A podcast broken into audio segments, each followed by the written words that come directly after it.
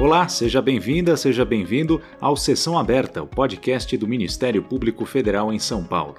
O programa de hoje é dedicado à liberdade de expressão.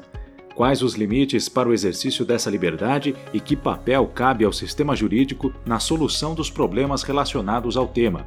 Essas foram algumas das questões debatidas durante a segunda edição dos Diálogos Interinstitucionais do MPF em São Paulo, realizada no dia 11 de novembro. Um dos participantes, e é o nosso convidado no Sessão Aberta de hoje, é o advogado e professor da Faculdade de Direito da USP, Pier Paolo Cruz Bottini. Professor, são muitos os desafios enfrentados hoje quando o assunto é liberdade de expressão. Fake news, propagação de discursos de ódio, perseguição a jornalistas e por aí vai. O ordenamento jurídico tem dado conta desses problemas?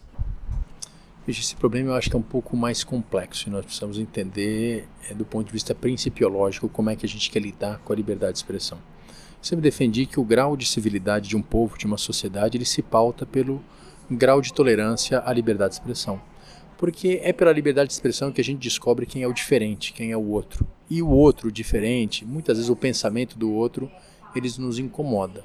E a forma de lidar com esse incômodo Uh, e a forma civilizada de lidar com esse incômodo é justamente a régua que mede a nossa sociedade. Então a gente tem que partir sempre desse princípio, que o discurso do outro ele pode ser incômodo, ele pode ser absurdo, ele pode ser desagradável, mas desde que ele não afete direitos e liberdades individuais, sobre os quais a gente pode falar depois, ele é livre, ele é permitido. Quando a gente fala de liberdade de expressão, é importante que se diga que a primeira coisa que vem na cabeça é a liberdade de comunicação. E o jornalista, imprensa, de um blogueiro, mas a gente tem que também compreender que esse termo é mais amplo. Ele envolve liberdade artística, ele envolve liberdade de cátedra, liberdade de ensino. Então, várias coisas entram nesse conceito de liberdade de expressão.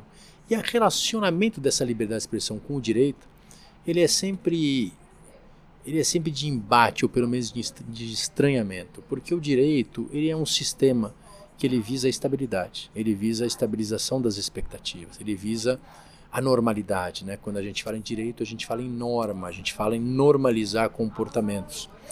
E a liberdade de expressão é o contrário, ela visa justamente a liberdade, a ousadia, a ideia de, de subversão. Então, enquanto o direito é algo conservador, e por natureza ele é algo que representa o status quo, a liberdade de expressão é a contestação, é o que vai é, de encontro ao status quo. Ela vai jogar luz nas contradições, nos problemas, nas hipocrisias, é, nos vícios desse, desse status quo. É por isso que essa relação é muitas vezes é muitas vezes tensa. Claro que quando a gente está falando de uma tirania, essa relação vai desembocar numa censura, numa repressão plena e completa à liberdade de expressão. Numa democracia isso é diferente. Esses dois sistemas eles buscam coexistir. Ou seja, você, na medida que você, por exemplo, no Brasil tem uma Constituição Federal que erija a dignidade humana a pluralidade como conceitos, você vai precisar lidar com a liberdade de expressão. Então ela faz parte do nosso sistema. Então a forma de lidar com isso é que é o grande desafio. Essa liberdade de expressão, ela pode ser praticada sem qualquer limite ou existem limites a essa liberdade de expressão justamente e também para preservar essa dignidade humana. Então a gente tem contrastes, a gente tem conflitos, a gente tem momentos de tensão, a gente tem situações limites que a gente precisa enfrentar e refletir eu acho que a ideia é justamente nós possamos fazer isso. Então, a gente identificar o nosso direito tem limites da liberdade de expressão? Óbvio que tem. Né? A gente tem um limite da liberdade de expressão quando ela afeta a honra de alguém. Então, um crime de calúnia, de injúria, de difamação é um limite à liberdade de expressão. Eu tenho um outro limite quando, por exemplo, eu tenho uma incitação ao ódio, quando, por exemplo, eu tenho uma apologia ao crime. Eu tenho um outro limite quando eu é, ser, ser o limite à liberdade de expressão quando há uma referência a crianças, a adolescentes. Então eu tenho uma série de, de, de limites à liberdade de expressão que devem ser levados em consideração, mas isso sempre no sentido de, de, de, de, preservar a dignidade humana, mas dar à liberdade de expressão o seu maior alcance, alcance possível. Então é, é, mais ou menos esse é o sistema de tensão que a gente vem enfrentando e com o qual a gente precisa lidar. Então, ao sistema jurídico cabe mais um papel de garantidor do que de interventor ou limitador. Dá para dizer isso? Sim, embora é, muitas vezes, é claro, você vai ter uma intervenção, mas lembrando que quando a gente fala em liberdade de expressão, até por conta do nosso sistema ser um sistema que garante a dignidade humana e garante a liberdade de expressão, a gente nunca pode trabalhar com a censura prévia. A gente sempre trabalha com a consequência. Então você tem liberdade para falar o que você quiser, mas você vai arcar com as consequências do que você diz. O que acaba resultando também na vedação ao anonimato. Eu posso falar, mas eu tenho que dizer quem eu sou, porque de alguma forma eu vou sofrer as consequências daquilo. Então eu posso caluniar alguém, ninguém vai me censurar, mas eu respondo criminal ou civilmente por isso. Mas quando a gente fala em liberdade de expressão, tem alguns temas que sempre vêm à tona, que justamente são aqueles limites, aquelas situações mais difíceis de lidar. Por exemplo, o caso das fake news. Ou seja, eu tenho a liberdade de expressão, eu posso usar a liberdade de expressão, mas qual é o limite para eu espalhar inverdades como se verdades fossem? O sistema da fake news não é nenhuma novidade no nosso país. Mas hoje as fake news tomam uma dimensão diferente quando elas são espalhadas através de mecanismos de massificação dessas fake news, como por exemplo os robôs, como por exemplo aqueles sistemas de WhatsApp, de replicação de mensagens e assim por diante. Então hoje elas têm um impacto muito grande. Elas podem acabar com uma reputação, elas podem alterar o rumo de alguma eleição, como a gente viu em alguns países do mundo. Então o fenômeno das fake news ele ganha uma dimensão muito maior. Qual é a forma de lidar com isso é o nosso desafio. Eu não acredito numa forma estatal de lidar com isso. Eu acho que o Estado não pode deter o poder de dizer o que é verdade ou o que não é verdade. A Ana Arendt já dizia isso há algum tempo atrás. Se eu der ao Estado o poder de filtrar o que é verdade ou não, eu necessariamente corro para o totalitarismo. Porque a ideia de verdade é algo é, heterogêneo, é algo que, que, que cabe em diversos conceitos e diversas interpretações.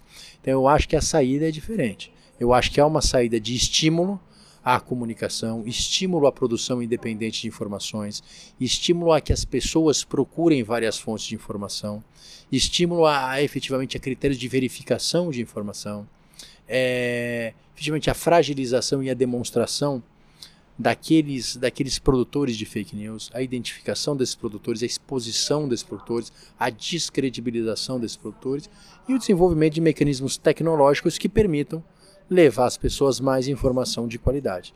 Eu não sei se isso resolve essa situação, eu não sei se isso é o suficiente para enfrentar esse fenômeno, mas eu ainda prefiro esta forma de regulação do que a regulamentação estatal, do que dá o poder do Estado de dizer o que é verdade e o que é mentira. Mesmo nos casos em que é possível algum tipo de atuação estatal, é, crimes contra a honra, por exemplo, como é que o senhor avalia as dificuldades que o sistema jurídico enfrenta para a imposição das medidas que são, que são cabíveis? Um, um exemplo prático: o anonimato. É, isso é vedado pela Constituição e, por isso, é, é passível de algum tipo de sanção. Mas é uma vedação muito fácil de, de se burlar. Né? Perfis falsos, sites hospedados no exterior são alguns exemplos de como isso é fácil de ser burlado.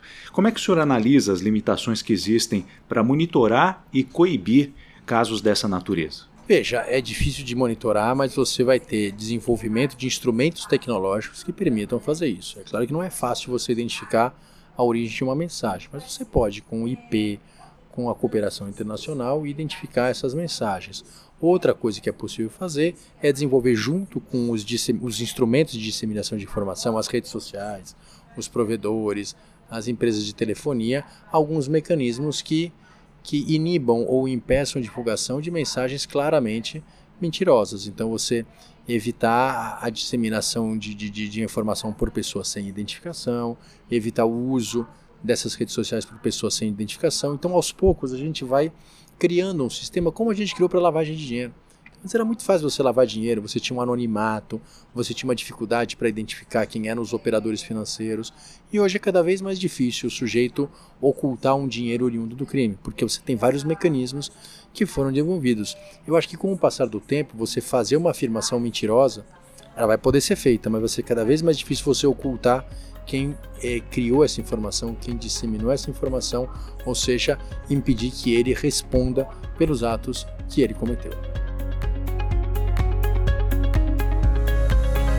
Essa foi a nossa conversa com o advogado e professor da Faculdade de Direito da USP, Pier Paolo Cruz Bottini.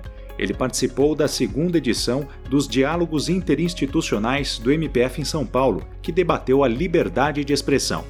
Espero que você tenha gostado dessa edição do Sessão Aberta, um podcast produzido pela Assessoria de Comunicação da Procuradoria da República em São Paulo. Muito obrigado pela sua companhia e até o próximo programa.